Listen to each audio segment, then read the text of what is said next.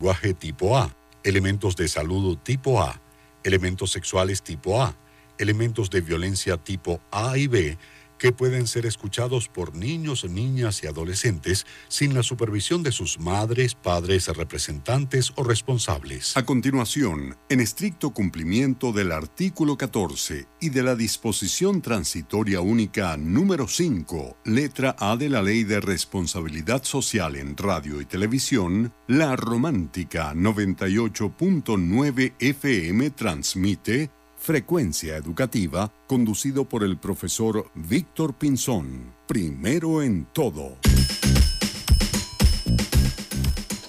Muy buenos días de este domingo 27 de febrero, un fin de semana largo, pues empieza la temporada de Carnaval 2022 y definitivamente esto es una oportunidad para el descanso, para el reencuentro en familia, incluso para poder tomar alguna carretera cercana. Y los que estén allí en, esa carretera, por favor, cuídense, tengan eh, cuidado, eh, observen bien la carretera, estén pendientes de los conductores que eh, vienen y, bueno, para poder tomar decisiones y llegar sano al sitio donde usted escogió realizar estos días de vacaciones. Entonces, fíjense algo, también es importante a todas las personas que nos escuchan en este momento y que van a escuchar este programa en nuestra plataforma de podcast anchor.fm slash frecuencia educativa. Este, si van a ir a una playa, si van a ir a la montaña, si van a ir al, bueno, a cualquier sitio, por favor, déjenlo cual lo encontraron. Es decir, el ambiente necesita respeto, el ambiente necesita consideración de nosotros. Fíjense, ayer estaba conversando con uno de los duros de la exploración en Venezuela, el señor Marcus Tobía y eh, el señor Alfredo Utiero ellos, me decían que siempre va a haber un impacto, pero procuremos que ese impacto sea el menor. Entonces, conciencia, conciencia con su familia. Por favor, si estás en la playa, no dediques tiempo a beber ni, ni, ni hacer cosas que vayan en contra de tu familia y, por supuesto, del ambiente. Entonces, ese es el mensaje de frecuencia educativa este domingo. Y tenemos un programa especial. Tenemos a los grandes de la exploración en Venezuela. El señor Alfredo Autiero y el señor Marcus Tobía. Vamos a conversar con ellos, nos vamos a explayar eh, de lo que significa en el mundo de la exploración y por supuesto de, de, todo eso maravilloso que hacen a lo largo de estos años. Bueno, y lo maravilloso de un equipo es estar presente hoy eh, bueno, soslayando las adversidades, el equipo de la romántica. Entonces, ese equipo está coordinado en la producción nacional por el señor Luis José Bravo, en la coordinación de producción regional, la señora Sayid Martínez, en la gerencia de ventas, el señor Luis Barrio Zacarías. Todo asistido por Mayra Toro. En los controles José Betancourt, en la conducción del programa su servidor, profesor Víctor Pinzón, certificado de locución 59015. Esta es una producción nacional de Víctor Pinzón nuestras redes, arroba la romántica 989, en Facebook la romántica.fm. Si quieres comunicarte con nosotros al 0424-835-2222, arroba frecuencia educativa, frecuencia educativa, arroba eh, frecuencia educ 1 en Twitter, allí nos puedes conseguir y por supuesto es importante que vayas al canal de YouTube ya y observa los, los el la entrega que tenemos para ti allí desde el mundo de la educación. Bueno, la romántica pertenece al circuito más grande de Venezuela, FM Center, primero en todo. Y este programa llega a ustedes gracias al Colegio Integral del Manglar. Brindamos oportunidades de vida. De esta manera iniciamos nuestro programa y ya regresamos. Vamos a escuchar buena música y ya regresamos Nuestro primer invitado ya está en la línea, es el señor Marcus Tobía. Marcus tiene más de 24 años de experiencia en el mundo del montañismo. Fue fundador y director del Centro Excursionista del Colegio Humboldt, miembro y fundador del proyecto Cumbre. Ha participado en numerosas escaladas en la cordillera de los Andes. Ha realizado seis expediciones venezolanas a montañas del Himalaya, ascenso al Panga, Panga eh, Chisi Pagma Central y piloto de parapente eh, venezolano que junto al señor Indio Delgado llegó a la cumbre del Everest. Además de eso es un venezolano un venezolano modelo. Para mí, con toda la responsabilidad, es un héroe anónimo, un héroe que va haciendo país desde la montaña y cada vez que influye en un grupo de jóvenes que eh, todos los años va a su refugio Campamento Sagarmata, este, donde se aprende a vivir en comunidad con la montaña. Buenos días, Marco, ¿cómo estás? Buenos días, Víctor. Qué, alegría escucharte. Bueno, gracias por esa introducción. Eh, bueno, nada, un placer eh, compartir contigo y con tu audiencia. No, no, el placer, el, honor es, nuestro. Estoy seguro que muchas personas que me han pedido que te invite al programa van a disfrutar de esta amena conversación. La primera pregunta que tengo para formular y para generar eh, yo sé que tú eres profesor, yo sé que a ti te encanta trabajar con los niños y con los jóvenes y has impactado en la vida de muchos niños, ¿no? A más de 1.500 niños que han llegado al refugio Sagarmata. En ese sentido, como Frecuencia Educativa es un programa que se orienta a la educación, ¿cuál es la importancia que tiene la educación en las sociedades? Y si es importante incluir una eh, conciencia ambiental en el pensum escolar. Bueno, Víctor, sí, yo, yo creo que eh, la importancia de la educación en la sociedad, yo creo que la educación es el, principal pilar de la estructura de la sociedad. O sea, yo creo que, que, una sociedad bien educada, bien formada, siempre va a tener, em, digamos, las puertas abiertas para, para desarrollarse como, como sociedad, como individuo, como familia y, al final como país. Em, y vaya la pregunta, porque bueno, eh, tú muy bien lo debes saber, Em, yo tengo, yo trabajo en el páramo y, en el páramo se está registrando un, hasta un 90% de deserción escolar.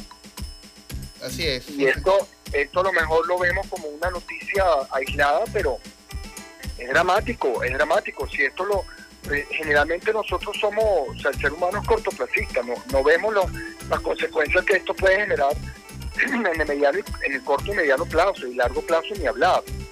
Eh, eh, es dramático, ¿no? Es dramático y por eso es que, bueno, eh, yo creo que muchos como tú, como muchos, estamos luchando para revertir un poco todo esto, de modo que podamos rescatar un poquito todo el tema de, esta deserción escolar. Por otro lado, se me pregunta si, si debería incluirse en el pensum. Por supuesto, yo, yo creo que, es vital que, que el ser humano eh, desde muy temprana edad eh, se concientice a que es parte de un ecosistema y parte de un planeta.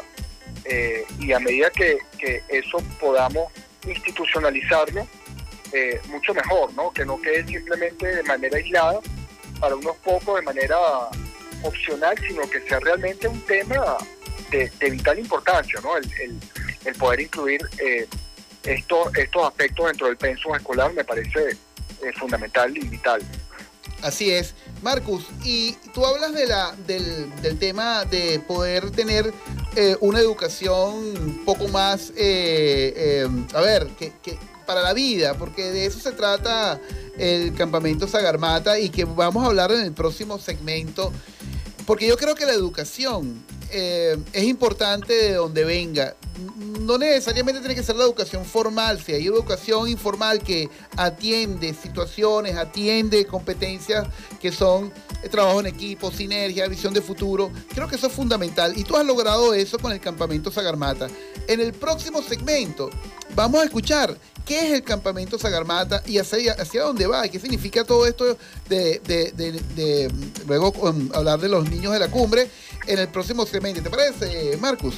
Seguro, Víctor. Buenísimo. Nosotros vamos a escuchar un top 40, la miradita de Luis Fernando Borjas y ya regresamos. Yo habíamos estado conversando sobre la importancia que tiene la educación en la, en la, para la formación de sociedades más sanas. Y Marcus a lo largo de estos años ha hecho un trabajo importante con un campamento de alta montaña que se llama Sagarmata. Explícale un poco a la audiencia qué significa Sagarmata y a quiénes ha impactado.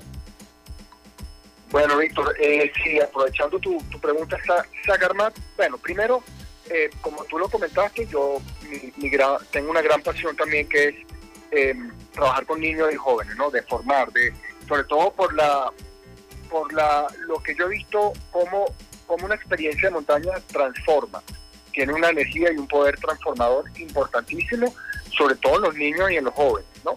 Entonces, bueno, digamos, combinando un poco mi pasión por la montaña y mi pasión por, por la formación, creé un concepto, un proyecto que se llama Sagarmata. De hecho, Sagarmata significa en sánscrito, en la, en la escritura y lengua, digamos, que se usa en la India y en Nepal, en el sur de Nepal, significa diosa madre de la tierra. Y es como le dicen al Everest, que es la montaña más alta del mundo, en sánscrito. Entonces, bueno, por, digamos, dándole una, una importancia a la montaña más alta del mundo, lo llamé así. Y se trata de un refugio que he construido con mucho esfuerzo, un refugio que podría ser relacionarse con un refugio alpino, donde alberga montañistas, donde montañistas van a un refugio para luego escalar una montaña. Entonces, bueno, es como una especie de, centro, eh, refugio para poder recibir niños jóvenes de diferentes estratos sociales, diferentes eh, zonas de Venezuela, eh, bien sea grupos escolares o campamentos vacacionales o actividades de formación que llevo a cabo con niños y jóvenes del, del páramo.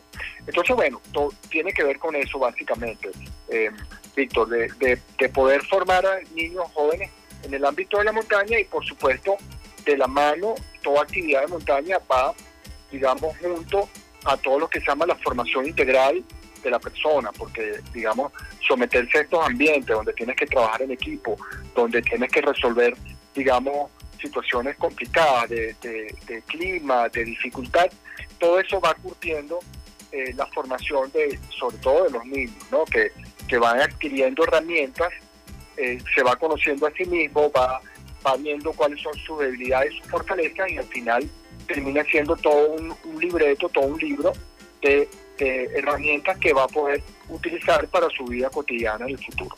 Así es. Entonces se puede entender que el montañismo puede ser una forma de aprendizaje. ¿no? Por supuesto. Víctor, el, montañismo es una escuela de por sí, porque el montañismo, digamos, hace, hace relucir eh, todas las, las, virtudes y las no virtudes de las personas. Eh, tenemos, tenemos un lema, dice los montañistas, que decimos que si quieres conocer a una persona, realmente llévala a la montaña. Porque, eh, digamos, en, en condiciones apremiantes, en condiciones difíciles, es donde sale a relucir el, el verdadero, la verdadera esencia de un ser humano ahí salen la bondad, sale la envidia, sale el egoísmo, salen muchas cosas donde nosotros lo podemos ver, digamos, de afuera y podemos trabajarlo. Es decir, decirle a un niño, porque digamos, la, reacción que podría tener un niño de repente con, la parte de la comida, por ejemplo, que siempre es racionada en la montaña, de decir, bueno, yo no yo voy a aguantar lo mío, no lo voy a compartir porque es mío. En cambio, eh, en la montaña, digamos, bien conducido, tú tienes que decir, mira, eh, tú tienes que apoyar, tienes que apoyar y de repente el que tenga menos, apoyarlo, darle, porque al final la fortaleza tuya va a estar ligada y, directamente eh, asociada a la fortaleza de, tus compañeros. Entonces, mientras más puedas compartir y mientras más puedas, digamos, unir esfuerzos, mejor te va a ir a ti. Y eso se traduce también a la sociedad, porque de nada sirve que yo como individuo en la sociedad tenga riqueza y tenga digamos, y me quede como amarrado en un búnker, sabiendo que alrededor mío hay, hay miseria y hay necesidad. Eh, de eso se trata, de poder compartir un poco de, manera inteligente y justa, porque tampoco se trata de, que, bueno, yo voy a trabajar y todo lo que yo trabajo se lo voy a repartir a personas que de repente no, no, no tienen la intención de, de esforzarse, sino llevarlo de una manera inteligente a, poder compartir y hacerle entender al resto de la sociedad la importancia de trabajar en equipo para salir todos adelante eh, en, función y en, bien al progreso. ¿no? Totalmente de acuerdo contigo. Nosotros hemos tenido la oportunidad de estar en, el refugio Sagarmata con el Colegio Integral del Manglar y nos gustaría, Marcus, que eh, en el próximo segmento comenta, comentaras cómo son las actividades, porque eh, de repente para nuestros oyentes, las personas que estamos acá en la zona norte del estado de Anzuategui, que estamos ávidos de, poder eh, conocer otras áreas u otros paisajes de Venezuela, están ahí expectantes para saber qué, cómo trabajas esas actividades, porque empezando por, por el tema de que nosotros estamos a cero metros sobre el nivel del mar y poder llegar a 3.200, 3.500 metros de altura. ¿Qué significa todo eso? para una persona que vive de, caras al mar. ¿Te parece? Seguro, seguro. Nosotros vamos a publicidad de la radio y ya regresamos.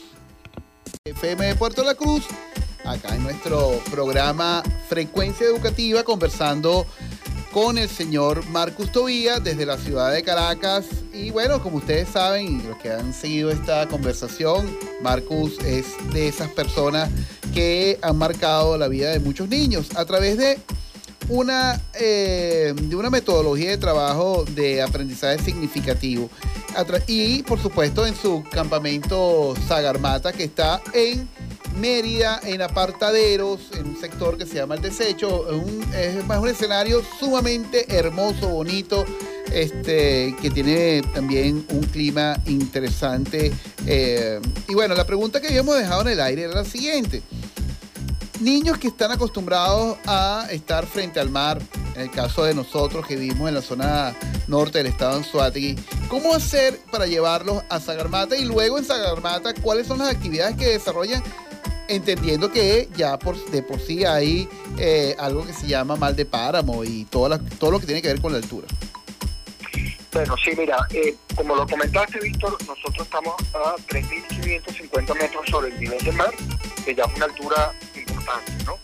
Digamos, eh, para que la gente tenga un poquito de idea de qué se trata todo esto, a medida que subimos, la presión atmosférica disminuye y por ende eh, el oxígeno disminuye. Entonces, a nivel del mar tenemos una, un porcentaje de oxígeno y a 3.550 o más menos oxígeno.